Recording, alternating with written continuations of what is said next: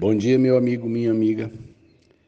Eu estou num lugar cheio de gente e na mesa em que eu e a Cleia nos sentamos na, na hora do café, a gente ficou próximo de onde as pessoas entram e saem e perto das mesas em que as pessoas se servem no café da manhã.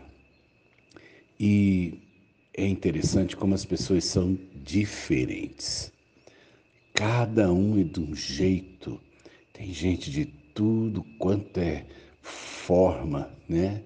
E, e eu acho tremenda essa maneira com que Deus é, fez com que a cada, a cada fecundação a gente fosse diferente. Mesmo filhos de mesmo pai, de mesma mãe, é, nós olhamos né, um para o outro e a gente encontra características comuns em nós, dos nossos pais, mas cada um de nós é único, cada um de nós é específico, né? E uma das coisas que eu acho interessante na maneira com que Deus formula a vida e a perpetuação da espécie é que no processo de formação né, das nossas células sexuais, nossos gametas, é, o Senhor mistura é, as, as gerações que estão nos meus cromossomos.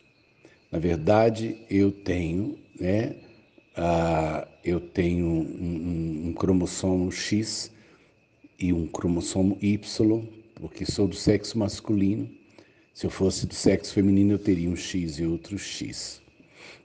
No momento em que eu vou produzir minhas células sexuais, é, é, esse material é misturado, reduzido à metade, e quando ocorre a fecundação, a outra metade restitui a, né, o, o número total dos cromossomos.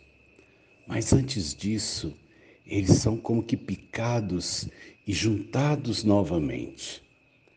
É, numa, né, numa ejaculação, diz que um homem pode eliminar 180 milhões de espermatozoides e a possibilidade de você encontrar dois iguais é praticamente é, ínfima. Em 180 milhões podem haver até seis é, semelhantes, ou digamos, cópias. Os outros são diferentes. E na próxima, na próxima rodada, nos próximos 180 milhões que serão feitos no dia seguinte, eles serão diferentes do dia anterior. Portanto, Deus fez questão de que nós não fôssemos iguais. É, na reprodução assexuada, como acontece, por exemplo, nas mudas de couve, né, em que eu vou lá e tiro uma galha e, e planto, aquele que eu estou levando é exatamente cópia da geração que foi tirada. Mas não foi assim que Deus criou a nossa espécie. Nós fomos feitos a cada geração uma variação, uma recombinação para que nós fôssemos diferentes. Vivemos um tempo em que o, o mundo tenta nos transformar em coisas iguais. O mundo quer que a gente pense a mesma coisa, quer que o nosso nariz seja o mesmo, quer que o, o, o, tipo do corpo seja o mesmo. Então, uns têm que tirar gordura, outros têm que botar gordura, né? uns têm que é, é, é, mexer no cabelo, mexer né? na, na, na, nas estruturas que, na verdade, nos fazem diferentes. Mas, para mim, o mais grave é quando eles querem padronizar o que pensamos, o que sentimos. Quando eles querem nos tirar a individualidade. Quando o mundo quer padronizar e tornar igual aquilo que Deus fez diferente. Eu creio que somos diferentes, porque Deus tem propósitos diferentes. E se de alguma forma Deus me fez assim como sou e fez você assim como é, é porque de alguma maneira você é uma pedra de um quebra-cabeça que se encaixa num grande projeto que Deus é que sabe a razão.